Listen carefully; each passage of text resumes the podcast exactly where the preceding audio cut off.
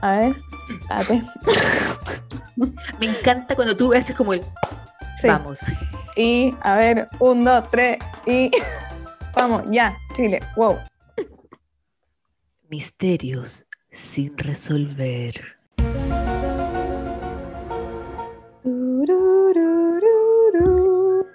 Muy bienvenidos a tu podcast más querido, Abyectas, con tu abyecta del hemisferio norte, Bernardita, y tu abyecta del hemisferio sur, Vale. Valentina.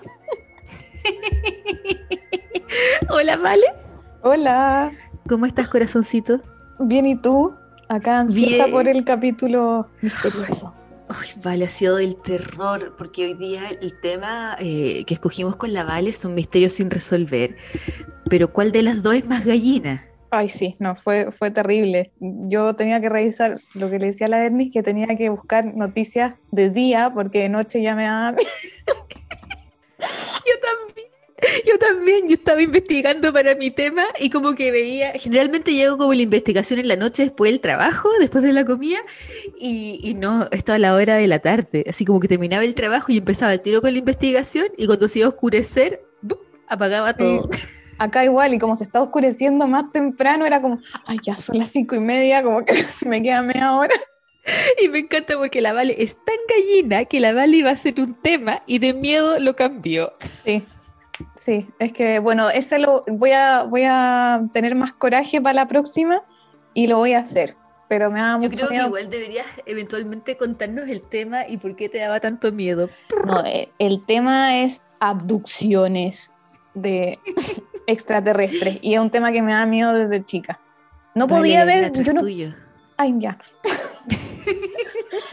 yo no podía, ponte tú, me daba mucho nervio ver los, los archivos secretos X Ah, perfecto. Me daba mucho nervio igual verla de chica, era como... Después me quedaba pensando toda la noche. ¿Tú te acuerdas de cuentos de la cripta? Sí, yo era muy cobarde. oh. No, era, este era un programa que daban como en la televisión nacional, pero la presentación era una- un, un sarcófago o una, ¿cómo se dice? Un ataúd que se abría Sí. y sonaba Tales from the Crypt. Ay, sí, era horrible. La cuestión era como un pelado adelante con Una el pelo calavera. largo. Ay, sí, no. Lo- lo estoy Era una calavera. pelado. Pero a mí lo que me pasa es como una dualidad, porque por un lado, todo lo que son como historias de terror le tengo pánico, pero tengo también esta pasión por el tema que me encanta. Ay, sí, ay, me pasa lo mismo. eh, Me asusta, pero me gusta. Sí, es, es lo mismo, como la historia de asesinos también, o todo eso es pánico, pero Esa- no puedo parar de leer. Desapariciones. Ay, uff. Ah, Acabo de tener un recuerdo cuando yo, yo soy hija de los 90. ¿Tú te acuerdas de esta canción? Perdón por el perdón por mi cantación. Vamos mi con el vibrato. Runaway train never run a shrine. Sí, sí, Run a train. Ya. sí. Esa canción, su videoclip, porque como hija de los 90 es la época de MTV, muchos videoclips. Sí. Y ese videoclip eran solo fotos de niñitos perdidos en Estados Unidos. Horrible, horrible. Era un estrés ver el video, pero... Pero la canción es como tan, o sea, es media como alegre, ¿o ¿no? Oh, acá Eh. Soul, Soul Asylum Runaway Train. Ay, Dios mío, no, terrible. Te juro que hasta el día de hoy, en el Oh. 2021, yo no sería capaz de ver ese video. Pero escucho la canción, inmediatamente me acuerdo de, de los... Porque mostraban como el afiche del niñito, cuándo fue la última vez que lo vieron. Oh, Nunca, Horrible. nunca voy a escuchar esa canción de nuevo de la misma forma que la escuchaba. ¿No te acordabas del video? No, no, ahora, ahora como que ahora busqué un- una foto Sí. ahí del video y me acordé, súper no entero. Súper. Ah, ya. Después voy a ver el video. Vale, ¿en qué año salió esa canción? ¿Como un A ver. 96? Es del 93. Yo tenía 10, tate. Con razón yo tenía tanto... Me acuerdo perfecto. Oye, es súper eh, noventera, así, el, el, cantante es como así, pinta media, bueno, está de moda el grunge, ahí, sí, todo Nirvana y eso. Runaway train, never run Russian. ¿Qué otros recuerdos de, de, historias de terror tengo de aquellos años? Ah, vale, Los Simpsons. ¿Los Simpsons te dan miedo? Sí, igual un poco, porque a mí me decían que eran como dibujos para grandes. Había un capítulo en que a Bart Simpson y a Lisa los van a cuidar como una niñera. Y Sí. algo pasa que no recuerdo, pero solo recuerdo sentir miedo. Sí. ¿Qué, qué habrá Podría haber sido uno de esos, porque los Simpsons tenían unos, unos episodios que eran la casita del terror. Ya, ¿y qué pasaba en la casita del terror? O sea, siempre eran como historias de terror, como de los basados en película y todo, en un capítulo de Los Simpsons. Entonces quizá era algo así. Ay, a mí me da, o sea, bueno, pánico, Freddy Krueger, Chucky, Chucky. Yo no lo podía, o sea, pesadilla todas las noches. A mí, yo no tengo como... Me acuerdo que hubo una época que en unas amigas veíamos muchas películas de, de terror, pero como de muy bajo presupuesto. Entonces me acuerdo que había una que era sobre la pituitaria amarilla. ¿Qué es Suena como algo en el cuerpo humano. Sí, sí. La glándula pituitaria, eso. Sí, entonces, estas películas que veíamos con unas amigas eran así de bajo presupuesto porque estábamos obsesionadas con películas de terror. Y una película hablaba de la pituitaria amarilla, que es una masita, o no sé cómo decirlo, que está atrás de tu nariz. ¿Ya? No tengo idea qué le pasaba a la persona, solo me acuerdo de tener imágenes como de miedo y que es la pituitaria amarilla. Que- que- Bueno, sí. Yo encuentro que es increíble los recuerdos que uno tiene como cuando uno es más chico. Sí, y- eso es como Porque tal miedo, vez ahora miedo irracionales, irracional. po. Que ahora, claro, tal vez vea la película La pituitaria amarilla y sea como, ¿qué Ajá. es esto? A mí me pasó una vez de chica y mis primas se acuerdan, mi mamá, mis tíos se acuerdan y me lo sacan en cara toda la vida ahora, que mis primas vivían en el norte, en Calama, y una vez fuimos con mi familia y por todos lados habían carteles de cuidado con la vinchuca, que la vinchuca es un bicho que te... es lo del mal de Chagas, creo, o no sé, es un bicho que se te mete como por la piel y, y no me acuerdo qué pasaba, voy a averiguar bien. Y yo Pero quedé como de los insectos. Sí, como un insecto. Y yo quedé traumada, traumada y soñaba con la vinchuca y lloraba en la noche y yo decía, la vinchuca va a venir, como que se alimenta de ti, se te mete como debajo de la piel. Trauma con la vinchuca. Trauma infantil y terrorífico. Pues estoy viendo una foto de la vinchuca y pues... ¿Y cómo es? ¿Es un insecto que es como una mosca? Dice, es un insecto heteróptero, y, bueno, eh, vinchuca en Argentina, Chile, Uruguay. ¿Pero qué hace esta cosa? Eh, es feíto? ah, es la que pr- provoca el, el- la- el mal de Chagas. Pero vale, si tienes que elegir una forma para sufrir, vinchuca o abducida, ¿qué es peor? yo creo que es peor, no sé, te juro que no sé qué es peor. Es que la abducción, todos son como que, los dos viene como después el trauma. Te lo hace y después está unos Sí. años ahí y te acuerdas que te abducieron o después te mueres. Para mí el trauma eran lo- los raptos. Sí. No que en Chile hayan raptado mucho, pero No. sí, sí. Lo, Heavy. Eso, y de chica la historia, lo del viejo del saco. No, eso es internacional. Nunca Sí. escuché eso. Pero lo del viejo del saco era, sí, en Chile que iba a venir el viejo del saco y te- era un viejo que pasaba con unas bolsas de basura y te iba a llevar. No, tú eres muy internacional. No, sí, eso me lo contaban de chica y por eso me cagaba de miedo. Casi que, Pero porque tú vivías en Wisconsin, vale. pero es que yo no vivía en los Estados Unidos, En Missouri. Massachusetts. Massachusetts vivías tú, Valentina. No, qué horror, no. No, del terror. No, cuéntenos sus miedos, sus miedos irracionales y yo también quiero decir racionales. Sí, también. sí.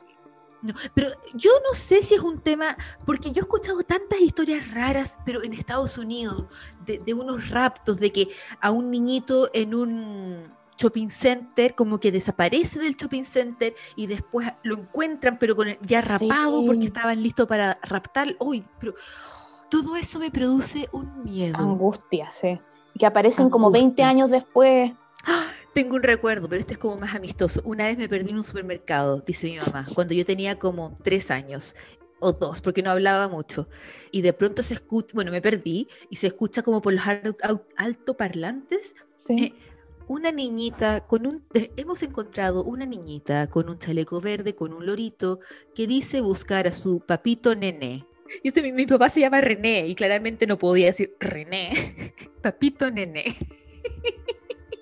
Ese es el único recuerdo. Esa es la única vez que creo para que me perdí. agregarle algo de ternura.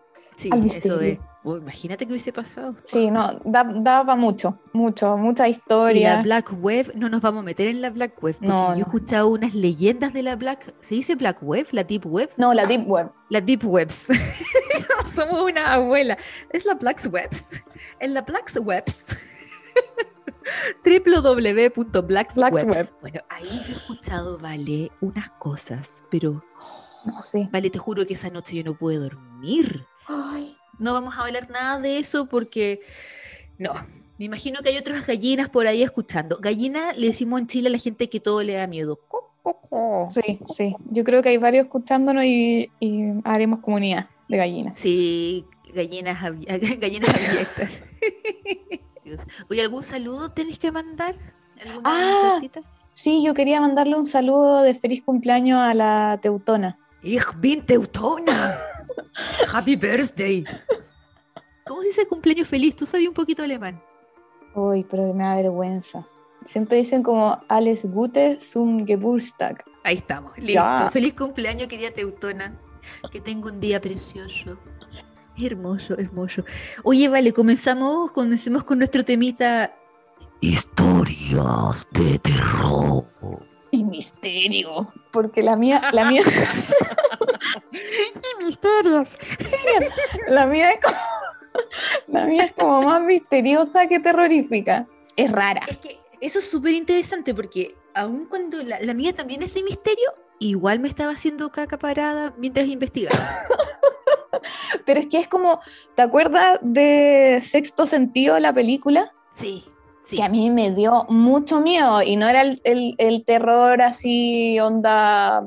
como El Exorcista. Claro, el exorcista o Freddy Krueger. Claro. Era ese terror como psicológico que pasa con estas cosas medias misteriosas que no sabes qué Sí. son, desapariciones. A mí me da miedo cuando ay, nunca falta el premio Nobel que uno va caminando y algún amigo te hace como ¡bu! Ay, Yo siempre salto. Y me acuerdo que en un trabajo había un gallo, Kyle, y Kyle siempre me asustaba. Ay, y un día yo le dije que había tenido eh, cirugía al corazón y que había tenido un trasplante de corazón y, ¿Y que no más? pudiera hacer. Y dejó de hacerlo. ah, muy bien. La única forma. Sí. Ay, llenador Y Kyle. me decía como, ay, muéstrame tu cicatriz. Y yo, no es privada. Súper mentirosa. Pero vale, me da tanto miedo, no puedo cuando la gente, "Bu". Ay, no, sí, yo, Oh. te- yo te entiendo. A mí yo también me asusta mucho. Estamos unidas. ya, vale. Ya, parto con mi historia yo. Sí, eh, hay que decir acá que eh, es de día, hay mucha luz. Sí, hay y bastante por luz. eso podemos grabar, porque yo de Sí. noche no grabaría este capítulo sobre mi cadáver ocho veces muerto. No sé, no, no. Yo los voy a llevar, bueno, justo saludando a la Teutona por su cumpleaños, yo los voy a, a llevar a Alemania, Deutschland. Deutschland. El día 26 de mayo de 1828, ¿Eso cuánto es? ¿100 años atrás o mil años atrás? 100. 100, 200 años atrás, ¿200? 1828, 1009. tu calculadora, 2021 2000. menos, 193 años. ah, mira, casi 200. Ya, yo los voy a llevar, Mira qué clever, ¿vale? sí, mira, mis matemáticas Qué vergüenza, me da tanta vergüenza porque tiene que haber gente tan buena para las matemáticas. atroz. Y El otro, el otro día estaba viendo, bueno, filo, una, una, una cosa bien, media científica y hablaban de fórmulas matemáticas y yo no entendía así, pero nada. Yo así, ¡Ah! pero ¿cómo pueden calcular eso? En fin, ya a mí me cuesta ya calcular Hipotenusa. Mm, 2000, eh, 2000 menos 1800 y algo. Así que bueno, 193 años atrás, 193 años atrás, el día 26 de mayo de 1828, a las 4 de la tarde, según los registros, apare- apareció en Nuremberg, la ciudad alemana, un adolescente de mirada perdida, con el pelo largo y que llevaba una carta en su mano derecha. ¿ya? Este día era feriado en Alemania no sé por qué, ahí en Nuremberg, y había mucha gente en la calle. Y un zapatero se acercó y el niño le pasó el sobre con la carta. La carta iba dirigida a un capitán del cuarto escuadrón de caballería de Nuremberg, así dicen.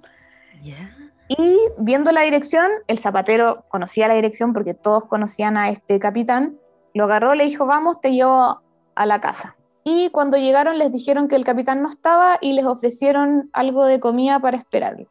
En esa época, y también como pasa ahora, en Alemania se comen muchos, los diferentes tipos de salchicha y se toma mucha cerveza. Y le ofrecieron esto a este niño adolescente. Pero, mientras esperaban, claro, mientras esperaban a, este capitán, pero dicen que tomó un poco de cerveza, la escupió y probó la otra comida, también la, la escupió así asqueado y finalmente lo único que aceptó fue pan y agua. Mientras comía, no podía parar de llorar, lloraba, lloraba y al mismo tiempo decía dos frases, no sé y quiero ser jinete como mi padre. Era lo único que repetía mientras lloraba.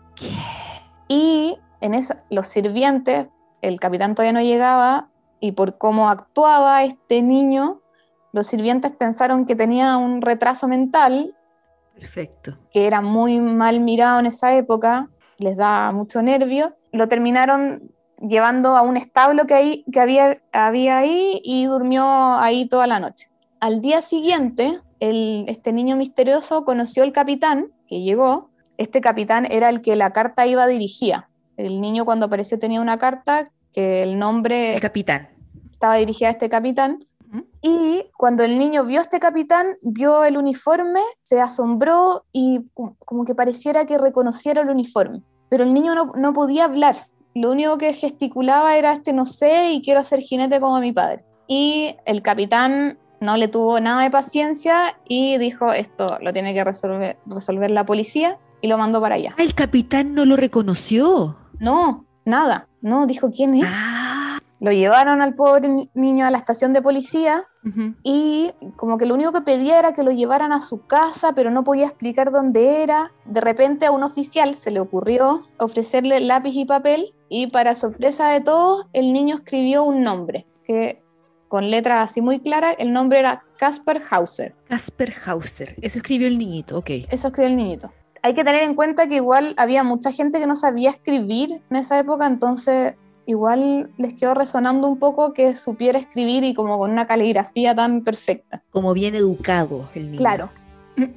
bueno, la policía le hizo un examen médico y se dieron cuenta que medía un metro cuarenta y cinco, que es muy chico para la edad que tenía. Debe haber tenido aprox unos 15, 16 años. Era muy chiquitito. Y tenía los pies así deshechos, como si no hubiera usado nunca zapatos. Aparte, los doctores que le hicieron estos exámenes descubrieron que tenía una cicatriz de vacuna en el brazo. Y eso eh, despertó muchas especulaciones porque en esa época solo los nobles o aristócratas tenían, se vacunaban la gente común y corriente no. Ah, y igual hace un poquito de sentido, porque si el niño era tan bien educado, claro.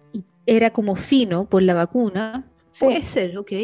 Iba vestido con ropa que le quedaba grande y aparte, bueno, tenía los pies horribles, o sea, hechos llenos de heridas, pero tenía puestos dos, dos zapatos de pares distintos. Y llevaba un pañuelo con sus iniciales, KH, Casper Hauser, un rosario y un sobre con polvo de oro que no sé bien, o sea, de haber sido como, le dieron esto como para que tuviera algo.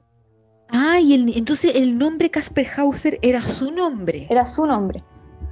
Como no pudieron encontrar a ningún pariente, no se les ocurrió nada mejor que dejarlo preso en esta comisaría que tenía una torre y lo dejaron preso en la torre arriba. Empezaron todas las especulaciones quién era este Casper Hauser, si era podía ser un niño salvaje o en verdad era, podría ser un heredero de un príncipe, porque era alguien que por las pruebas podía ser un noble. Bueno, Señor Hauser.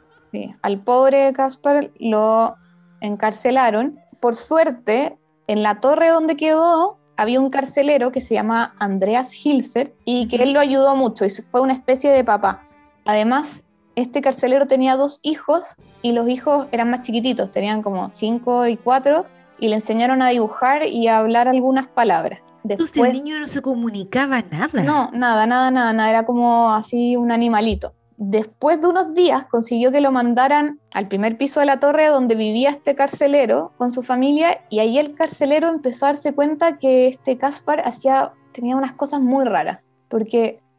Raras como que... el niño solo parecía tener una expresión facial. O sea, lo único que hacía era reírse como con una sonrisa súper así como fingida, como... Mm". Y pequeñita. ¡Ay, vale! Y además estaba acostumbrado a estar sentado en una esquina sin moverse por horas. Y con el paso del tiempo, estas cosas raras y la información que encontraron en la carta, en la carta decía que había sido criado en una casa sin mucho acceso al mundo exterior. Claro, porque no nos habíais dicho lo que decía la carta. Ah. Ah, la carta decía que Casper Hauser, el niñito, no tuvo como relación con el mundo afuera. Claro, le habían dicho a este capitán que se hiciera cargo, este capitán se hizo el tonto, que han rescatado esta carta, bueno, yo creo que han pasado muchos mitos, pero decía esto de que, de que Casper había estado recluido más que nada en una casa y no había visto mucho el mundo exterior. Bueno, y se hizo súper famoso en Nuremberg, era una especie, ya era un adolescente, pero todas las cosas para él era como que las hubiera visto por primera vez. No había visto lluvia, todo, todo era como que lo, lo veía por primera vez. Pero la tragedia estaba a la vuelta a la esquina. La vida de este pobre Casper Hauser no, no va a tener un final feliz. Se los digo desde ya. pero todo iba semi bien con el señor carcelario y sus hijos. Claro. Bueno, el pobre en un principio en verdad cambió para bien su vida porque estuvo bajo, este, este carcelero lo ayudó y después lo pusieron bajo la tutela de un profesor universitario. Y ahí empezó a hablar un poco alemán, que bueno, es un idioma endiablado, pero siempre lo hizo con un acento súper raro, como de otra zona.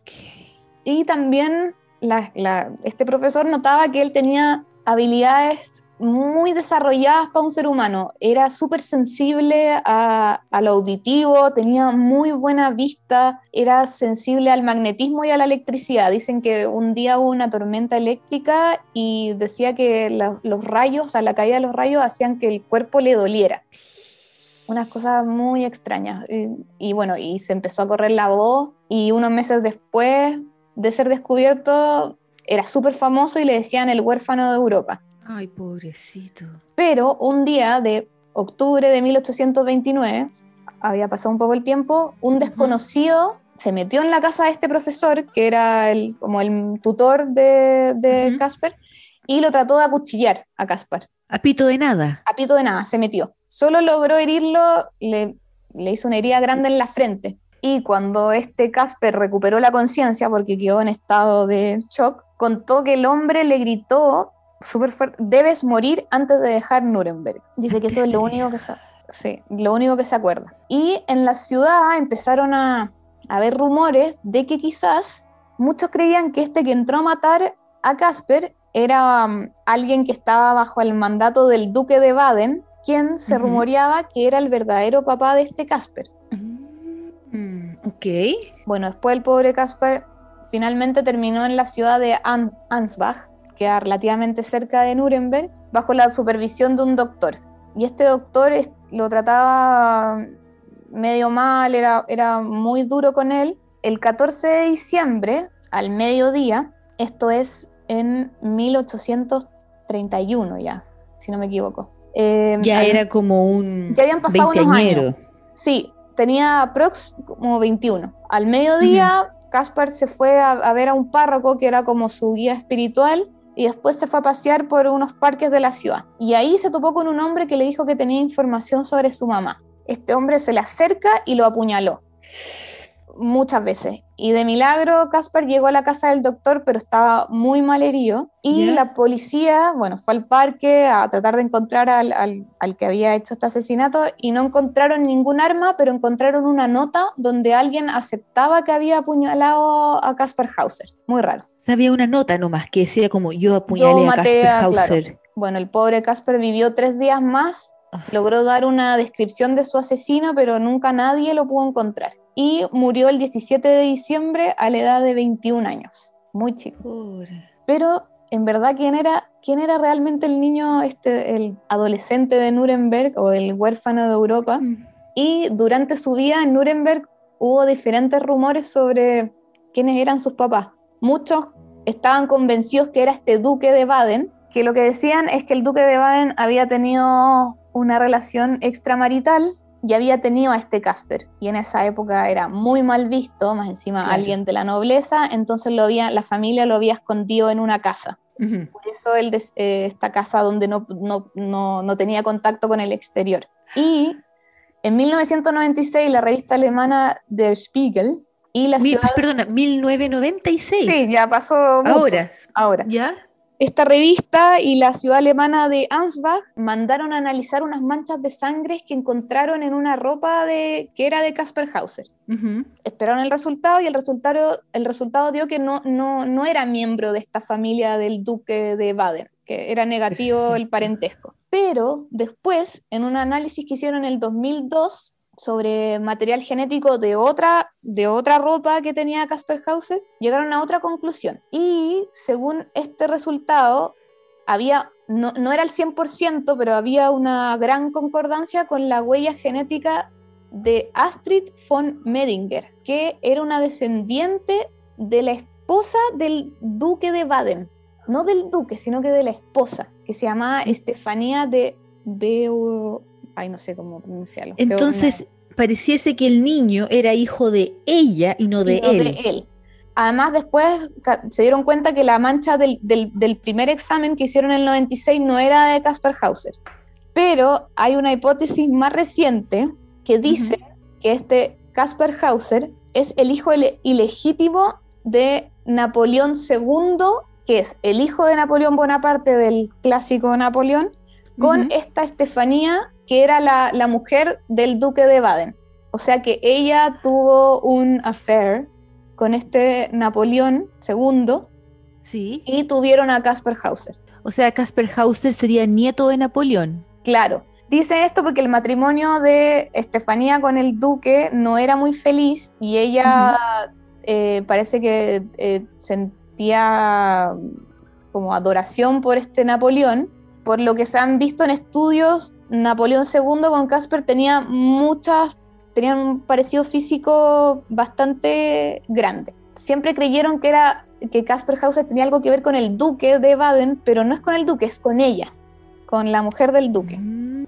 Y esta teoría también explicaría por qué Caspar habría pasado sus primeros años de vida en palacio, según sus propios recuerdos, que él después contaba. Él claro mucha gente pensaba que estaba medio loco, pero él hablaba de ciertas piezas y cosas. Y solo después, tras la caída de Napoleón, se le escondió. O sea, como que todo coincidía, como que cuando cayó Napoleón, Caspar lo escondieron. Claro, dicen que una, una, una, lo tuvieron como prisionero, encerrado, y una primera parte la habría pasado en unas mazmorras cerca, cerca ahí de Nuremberg.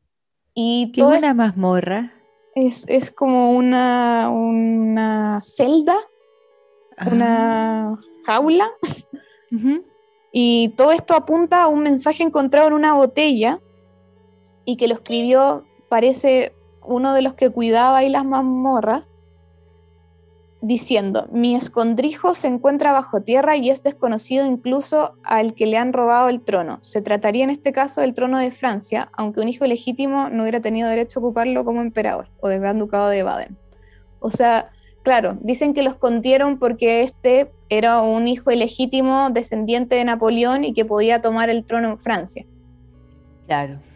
Y la segunda, dicen que después lo tuvieron escondido ahí en estas mazmorras y la segunda parte la pasó, dicen que probablemente en un palacio que está a 35 kilómetros de Nuremberg.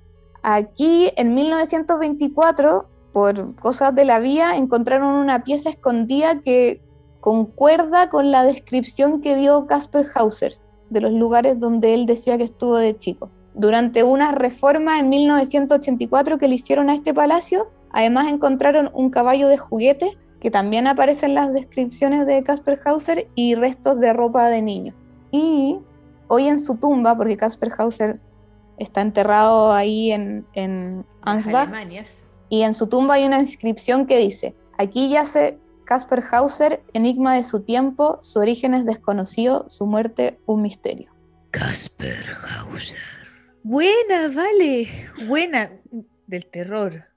Me gustan estas historias porque hoy en día, sobre todo con todo lo que te es el ADN y todo eso, yo creo que muchos misterios se van a resolver en los próximos años. Sí, como que antes quedaban así a la, a la deriva. por así decirlo, y a mí también, bueno, como que también me da mucho miedo, me imagino como, a ver, este, este como niñito adolescente se apareció así, como que venía caminando un bosque, esos bosques en Alemania, me imagino como deben haber pasado mil cosas. Sí, bueno, y todo lo que sea como... Sí, pero todavía un realmente y si realmente él creció en cuna de oro, como se dice, lo dejaron ahí a la buena de Dios y apareció y oh, no, como lo que es el, poder también, que deja a un niño encerrado y traumado. La tuya, yo no sé qué.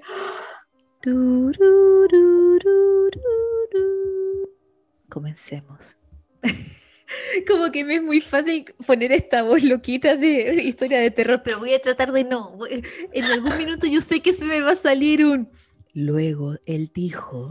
Yo también quería decirlo como más, más terrorífico, pero...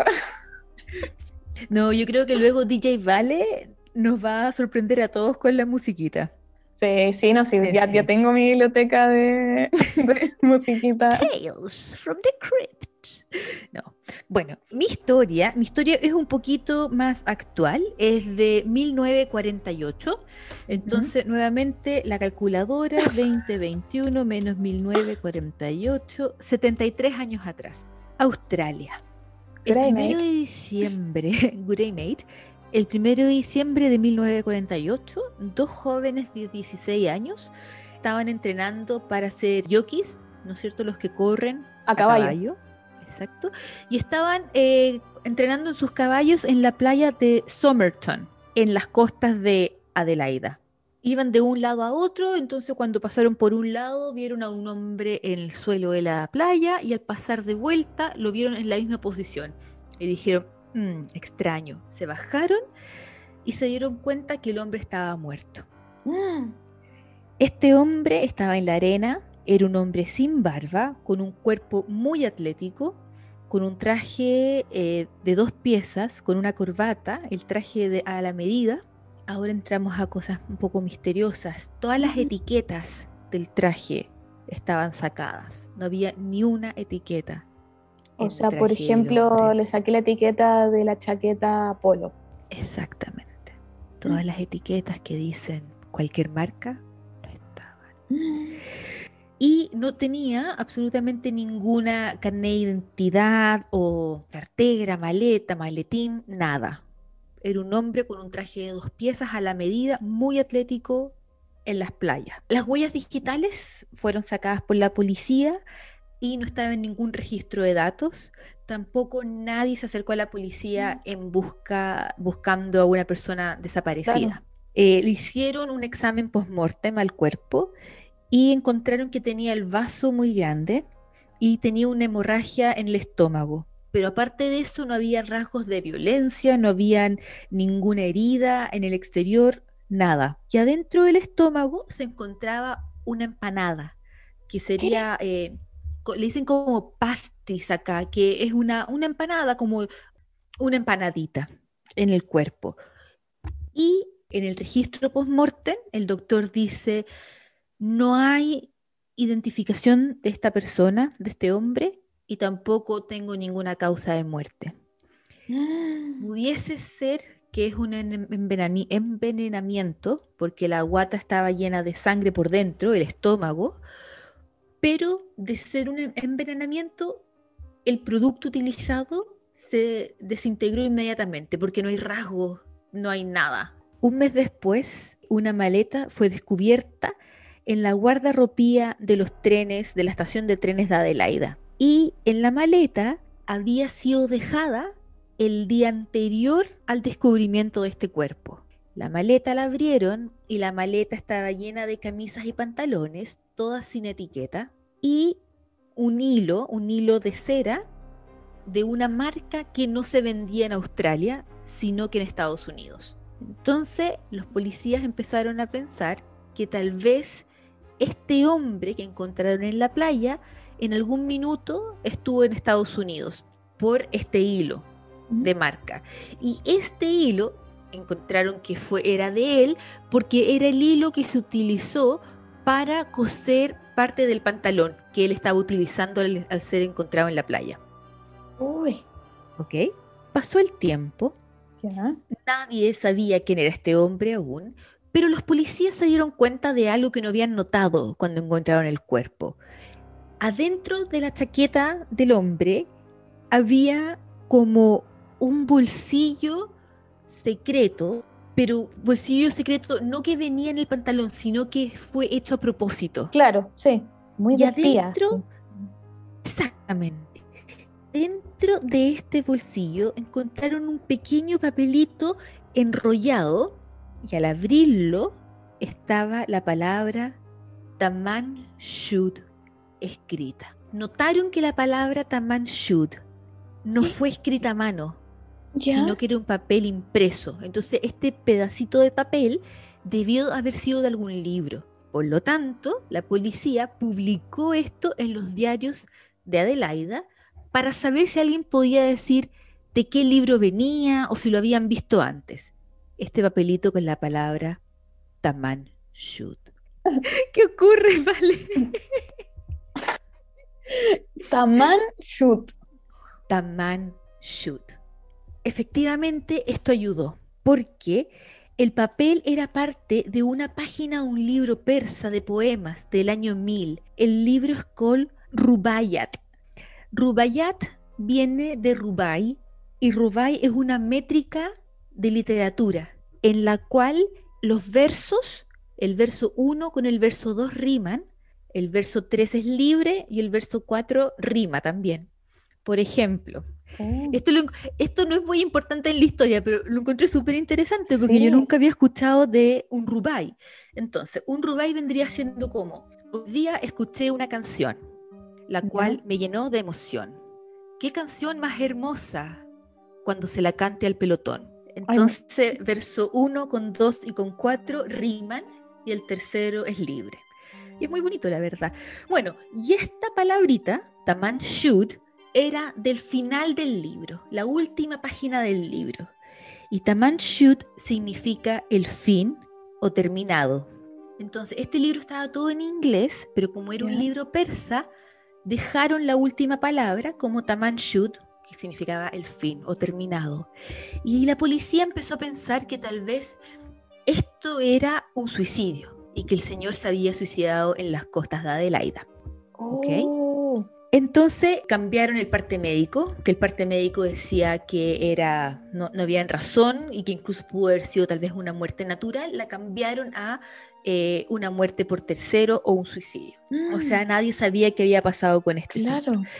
El 14 de junio lo enterraron, pero como no aún no sabían nada, lo que hicieron fue que la Universidad de Adelaida sacó lo que se llama una máscara mortuaria de él. Hicieron con cemento o con materiales especiales una máscara de él como un busto. Y eso y también una, una, muestra de su dentadura. Y eso fue lo que dejaron para seguir investigando por si alguien lo llegase a reconocer y el cuerpo lo enterraron en un cementerio eso es un importante dato. Pasó el tiempo y un hombre leyendo el caso en el diario fue donde la policía con el libro El Rubayat, que es este libro persa de poemas, ¿no es cierto? Sí y le dijo a la policía que él descubrió este libro en su auto una vez que la estacionó con las ventanas abajo en la playa, la playa Somerton, donde encontraban el cuerpo. Y la policía abrió el libro, fue al final del libro y descubrió el rectángulo faltante. Ah, habían sacado esa página. Dijo, exacto, y dijo,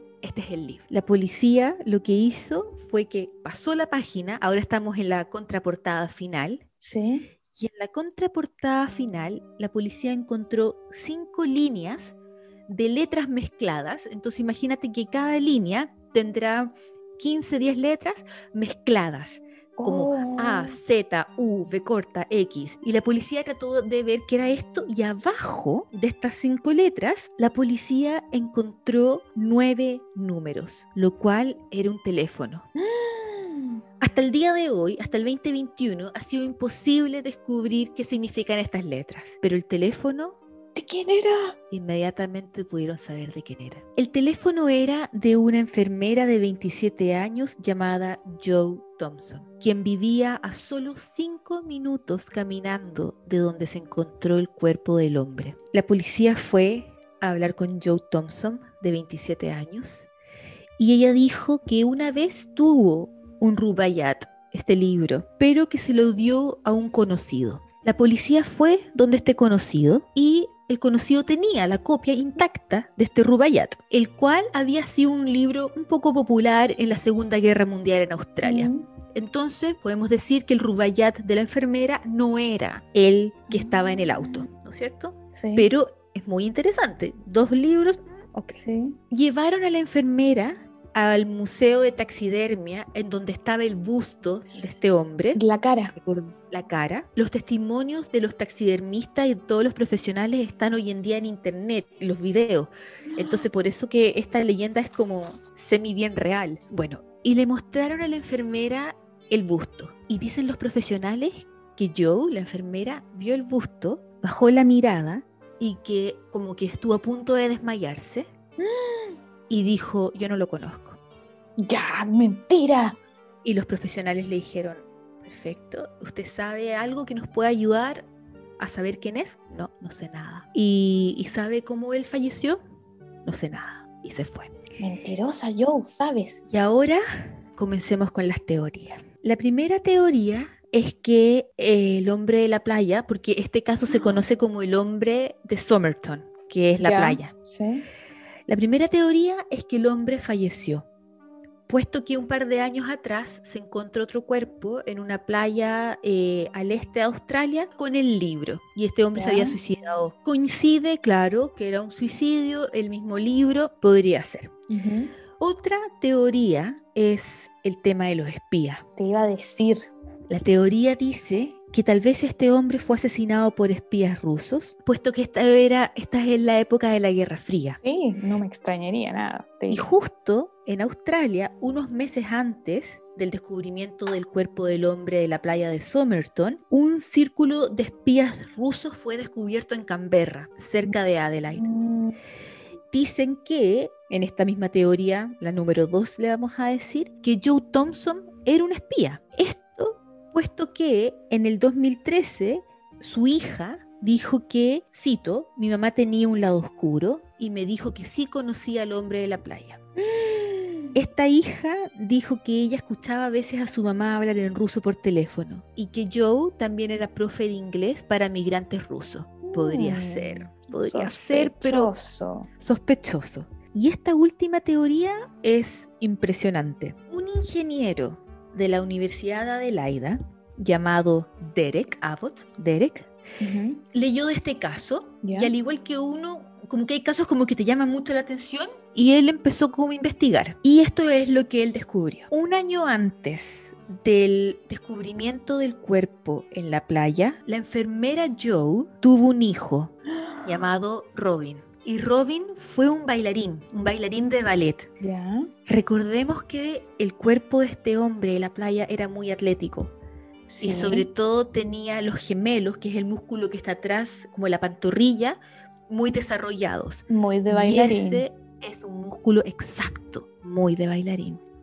El problema fue que cuando este profesor descubrió esto, Robin había fallecido, pero investigando se dio cuenta que Robin y el hombre de la playa tenían algo en común, que es la estructura de la oreja. Entonces acá hay dos cosas que Robin y el hombre de la playa tenían en común y solamente uno en 10.000 personas la tienen, que es que la oreja, el lóbulo de la oreja, la parte donde uno se hace un arito, estaba conectado directo a la cabeza y no tenía como la pequeña hendidura. El espacio ahí. Exacto. Y lo otro, y que esto es aún más que, es que el hombre de la playa y este bailarín Robin no tenían los incisivos, que son los caninos. Y eso es algo que se hereda. Y eso lo sabían porque tenían los registros de los dientes del hombre de la playa. Estamos ahora en esta teoría. Cuando Robin nació, la enfermera era soltera.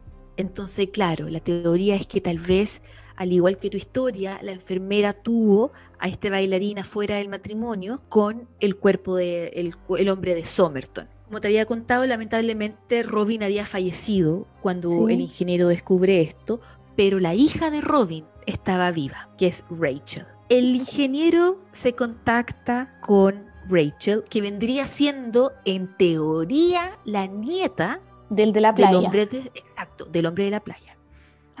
Y me vas a creer tú, Vale, que el ingeniero se enamoró de Rachel y se casaron y tuvieron tres hijos. No. Te lo prometo. Obviamente que mucho Kawin.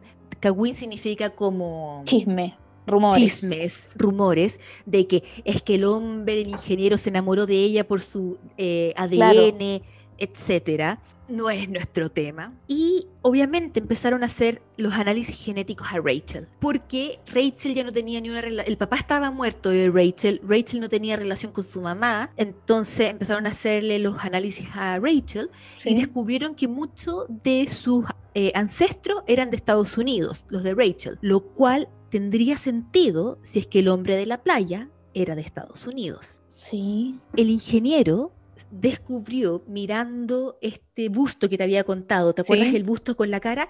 Que el busto tenía pelitos del señor de la playa.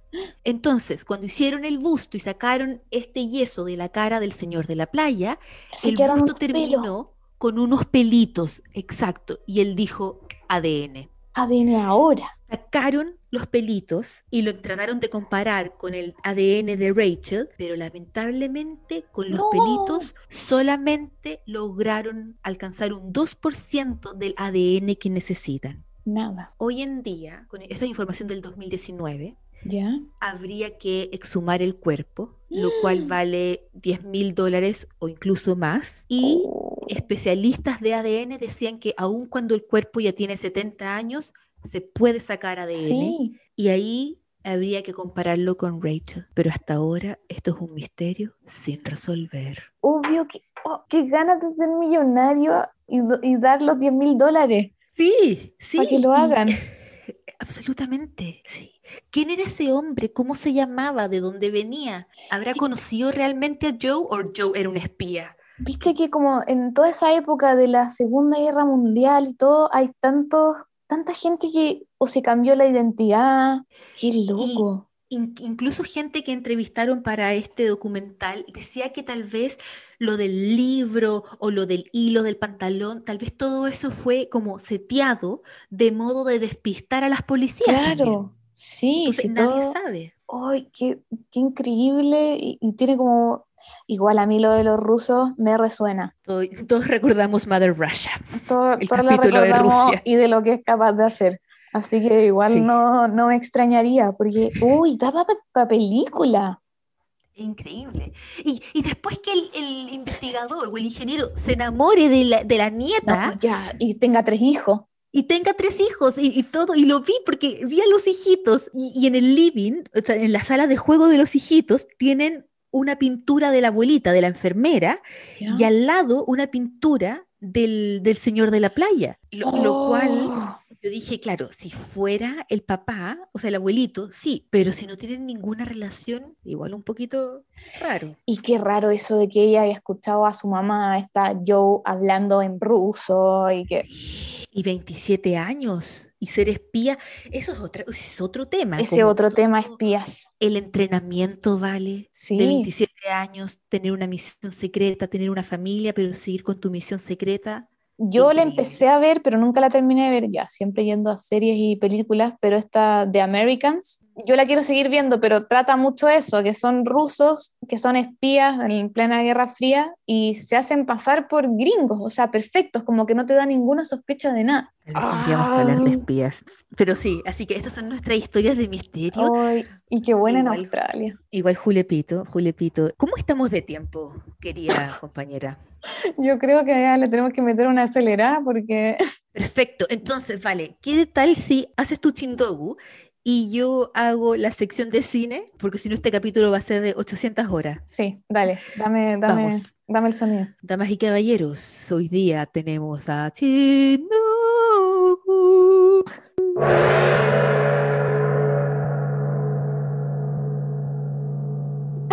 Hoy nos toca, ya no queda nada, el principio número 9 de los chindobos. Y... Se acaba esto la próxima semana. Sí, y va un poco acorde a lo que está pasando con las vacunas y las patentes de las vacunas. Viste que está como medio, están diciendo que tienen que liberar las patentes y todo. Bueno, el chindogu Ah. va a la vanguardia porque el principio número 9 es que el chindogu no puede ser patentado. Siempre a la vanguardia. Siempre la vanguardia, siempre. El chindogu debe estar disponible para todo el que quiera recrearlo. Tu chindogu es mi chindogu. Me encanta. Co- Esa marca registrada no existe. No existe, es para todos. Bueno, y el que yo les voy a. eh, el que yo les voy a. ¿Cómo se dice? No mostrar, pero el, el que les voy a contar, describir, es el sombrero para cámara de 360 grados. Este es de la, de la vieja escuela de los Chindogu. Me imagino que ahora lo pueden hacer con cámaras digitales. Digitales, digitales. Digitalis. Este invento está hecho para crear fotografías panorámicas en 360 grados. Entonces está tu cabeza y tienes una especie de, no sé bien cómo lo hacen, pero alrededor de tu cabeza pones varias cámaras desechables de la, esto es noventero 2000, ahora pueden ser, si quieres puedes poner varios celulares. Entonces, las cámaras como que Son como una corona. Eso, una corona de cámaras. de cámaras. Y que todas cada una tiene un cable y ese cable tú en esos cables se unen con me imagino es como una especie de tecladito o sea del disparador de la cámara. Y tú ahí apretas vas apretando tuk tuk tuk tuk tuk y las cámaras van tomando las fotos de todos los ángulos la idea es que tú después lo imprimas y las pegues y dices oh salió una panorámica perfecta Es una panorámica perfecta. de 360. Ahora tenemos a los celulares que no hacen panorámicas, pero no en 360. No, no, y es difícil, y yo creo que sobre todo, tal vez este Chindogu fue lo que inspiró el, Yo la también creo, función de las panorámicas. Yo también creo, y este es, es- es un chindobu de los clásicos, así que es Sí. como cuando ya no puedes elegir el mejor ángulo de tu cámara, elígelos todos. Eso dice en el fondo. Tu Chindogu es mi Chindogu. Ay, me encantó. Me encantó. Igual me da un poco de penita que la próxima semana se acaban los Sí, chindogus. Son tan, son tan únicos, tan chindobus. Más que una, no, más que una pasión, un sentimiento. ¿Ese es. Colo Sí. Colo? Sí, Colo Colo un equipo de fútbol. Pero sí. Lo prometido No, es la de U, es la U, te van a matar. Editar, editar. De la U, edítalo. No, deja, estoy aún peor, es aún peor. Pero ¿qué sabe una de fútbol? Lo prometido es deuda. Y con la Vale desde el capítulo como menos 5 venimos diciendo que vamos a hacer una sección de cine abyecto. Sí. Que son datitos o cosas o historias que hemos descubierto eh, en relación al cine, más que una crítica de cine. Porque críticas de cine no somos. Y tampoco somos la BBC. Y tenemos una serie nueva que se llama Palomitas de Maíz. ¿Cómo le decimos? La chipoca, ¿no? ¿Cómo se dice en, En Argentina, portugués? en Argentina es pochoclo. Pochoclo. Bueno, popoca. En Chile, palomitas de maíz. Cabritas. Cabritas. Las cabritas. Las con cabritas. caramelo. Sí, típico. como el, como el capítulo pasado, el rey cabro, sí, las cabritas, le decimos.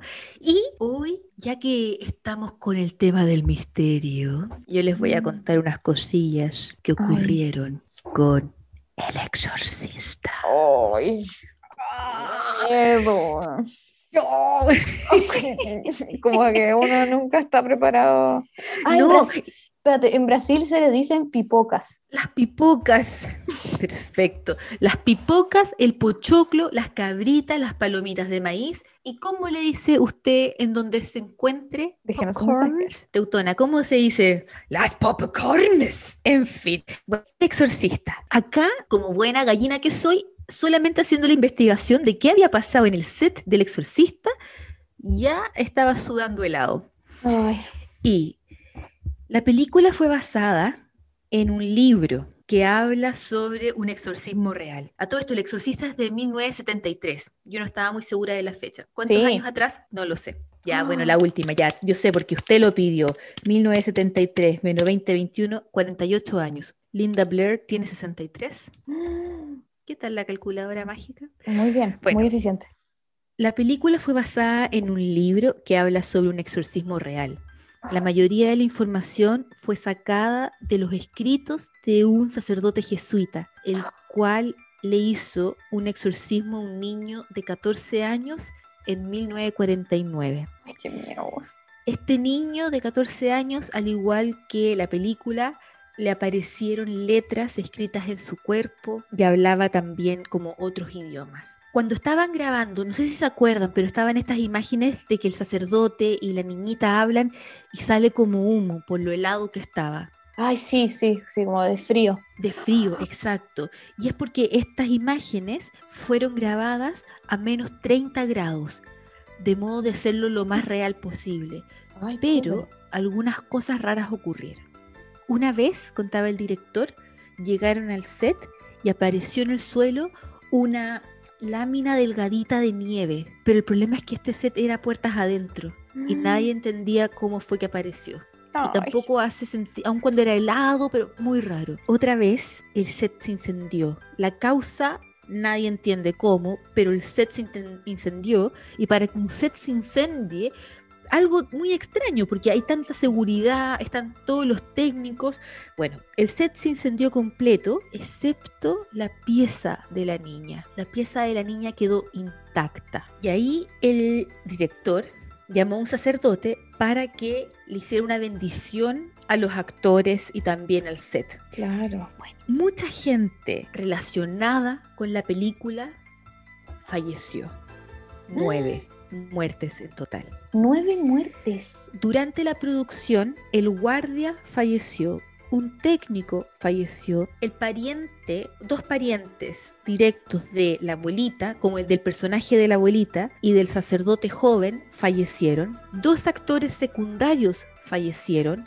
La mamá del sacerdote, esa actriz, falleció y otra más también. Y el hijo del papá de Linda, o sea, de Regan, que es Linda Blair, la niñita la- del exorcismo, falleció en un accidente de moto rarísimo.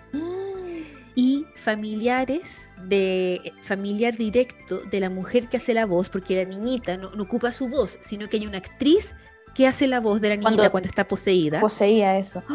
El hijo de esa mujer falleció también. Y todo esto durante el rodaje o muy cercanos a haber terminado el rodaje. La mamá de Regan, la actriz Ellen Burstyn, Ah, ella es conocida. bueno, ella hay una imagen en donde ella como que la posee, la niñita pelea con ella un crucifijo y la, ni- la- y la mamá vuela. La mujer cayó de espalda y se dañó la espalda y tiene una lesión hasta el día de hoy.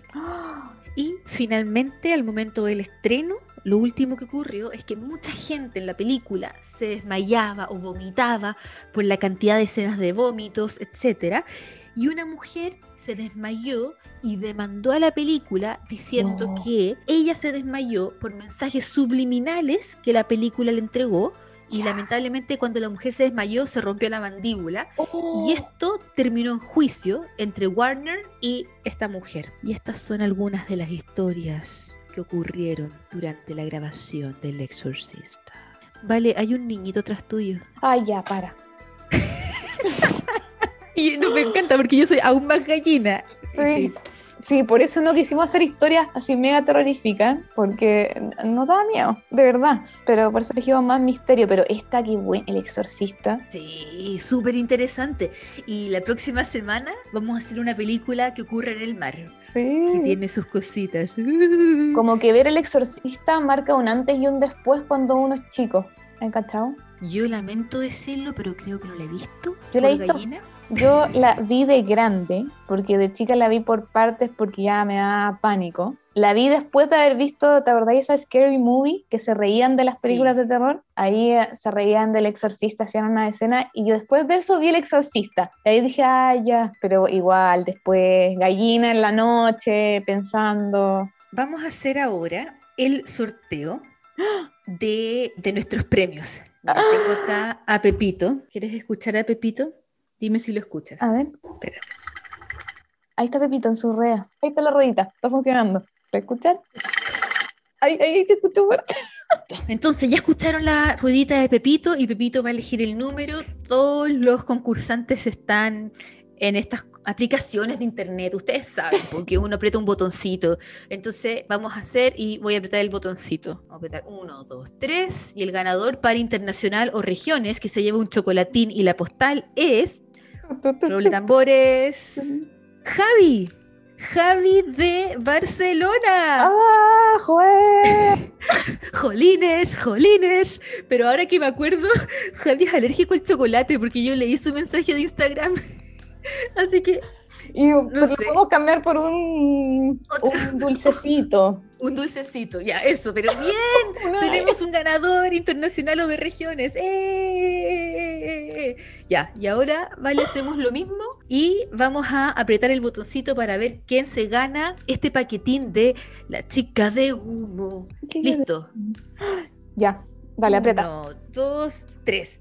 Y el ganador es Macarena.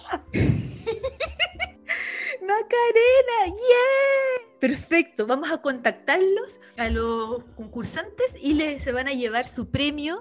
La Macarena se va a llevar la cajita, porque ella es de, Santiago, y el Javi se va a llevar el premio internacional. Así que eso, oye, muchas gracias a los auditores. En Chile cantamos esta canción, se lo merecen, se lo merecen. ¿O cómo era la, creo que era de Sábado Gigante, se lo ganó, se lleva el premio, está contento, se lo ganó, ganó. Ganó. Que venga la modelo, que traiga el billetito para entregarle el premio a quien se lo ganó. ¡Ganó! Una época en el colegio, no sé por qué, con una jugábamos asado gigante. ¿Por qué jugaba? Dime que tú eres Don Francisco. No, no, yo no era. Oh, disappointment. La, la modelo venía. ¿Tú eres la modelo? No me acuerdo qué era. Oye, muchas gracias por escucharnos. Ustedes saben dónde estamos. Estamos en Instagram, en YouTube, en Spotify, Spotify. Spotify. Apple Podcast. También en Apple. Hoy día una persona en Instagram me dijo, ya me inscribí en Apple. Y yo le dije, qué bacán. No tengo idea cómo alguien se puede inscribir en Apple, la verdad. Es súper triste. le dije, qué bacán. ¿Cómo? Pero bueno. Muchas gracias por escucharnos. Comenten, conversen, compartan y cariños a todos. Mándenos su historia si quieren. Mándenos su historia y si es del terror, avísenos antes para leerlo con para leerla Oye, muchos cariños a todos, Valecita de mi corazón. Cuídese, mi reina. Nos vemos. Chao. Hasta la próxima semana. Pepito manda cariños. Adiós.